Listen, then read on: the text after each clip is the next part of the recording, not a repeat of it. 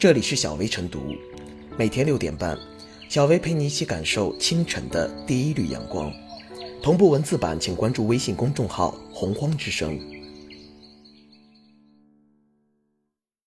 本期导言：刚刚完成新一轮约五亿美元战略融资的元气森林，近日又因一纸声明将自己推上了舆论的风口浪尖。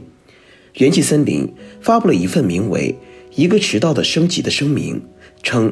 元气森林在乳茶产品的标识和宣传中没有说清楚零蔗糖和零糖的区别，容易引发误解，因此对乳茶产品进行了外包装的修改和产品配方的升级。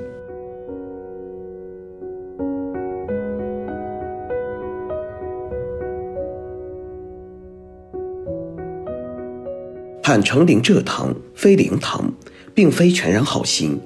眼下。减糖生活与低糖生活日渐深入人心，号称零蔗糖的汽水饮料的确能赢得一部分消费者的青睐。然而，零蔗糖与零糖是两个不同层次的概念。除了蔗糖，仍有不少糖分能增肥增重，即便是不参与代谢的代糖，长期摄入也对健康不利。元气森林此举看上去是自我澄清，对消费者负责，实际上也是为了降低风险。消费者权益保护法第二十条明确规定，经营者向消费者提供有关商品或者服务的质量、性能、用途、有效期限等信息，应当真实全面，不得做虚假或者引人误解的宣传。不少消费者对零蔗糖与零糖的区分尚不清晰，突出零蔗糖包装宣传，易使消费者产生零糖误解，大量饮用之后。势必对健康造成负面影响。眼下，食品市场上声称零蔗糖的产品越来越多，除了部分汽水饮料，还有零蔗糖饼干、零蔗糖蛋糕等等，大批量挂羊头卖狗肉的无糖产品出现，总有一天会引发消费者广泛质疑。与其等待市场反噬，被食品药品监督管理部门处理，不如在界限未明、危害未成之前自我清理。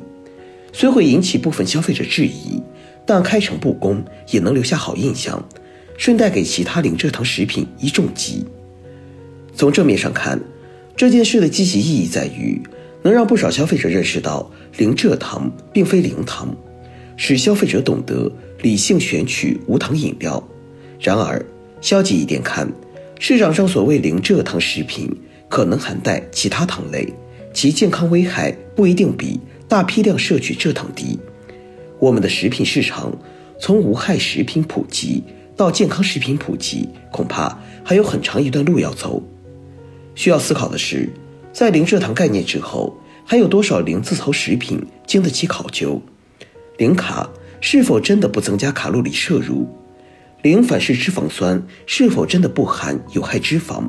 至此，呼吁有关部门能对照。中国居民膳食指南等有关标准，加大市场监督力度，莫让虚假的零字头食品蒙蔽消费者眼睛。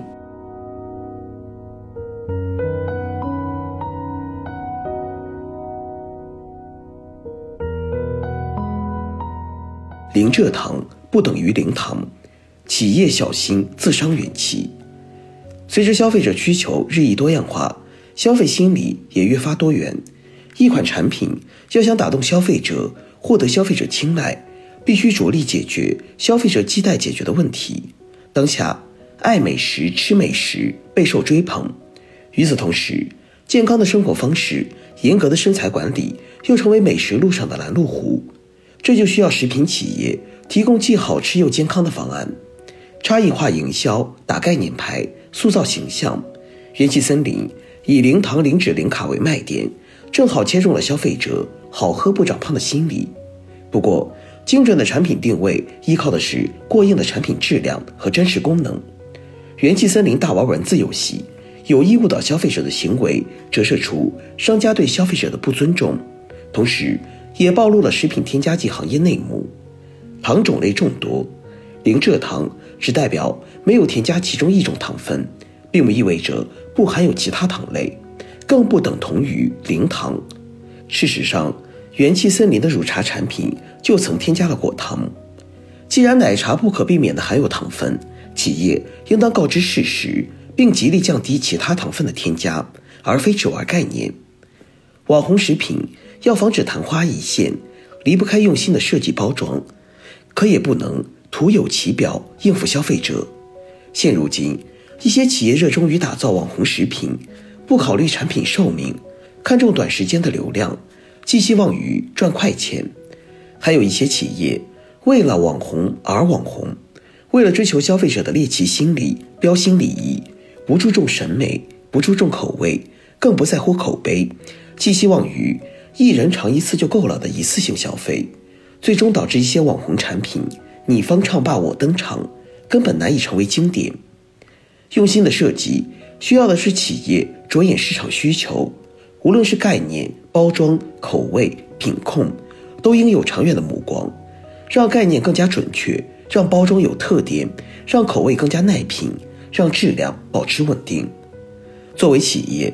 希望在健康概念食品领域占据一席，光靠讲故事、炒概念是难以为继的。从网红到长红，需要不断研发真正有价值、有功能的食品。唯有经得起时间和实践检验的产品，才能长久存在。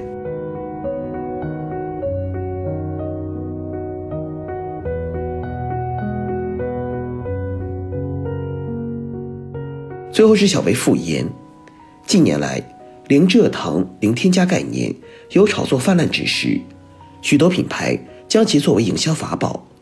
元气森林作为新晋崛起的网红饮料，年轻消费者正是冲着零糖、零脂、零卡的宣传语入坑的。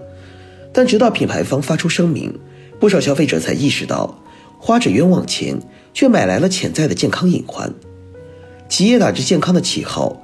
利用信息不对称，大肆宣传无糖、零糖概念，以欺骗误导消费者的方式进行营销，必须承担相应责任。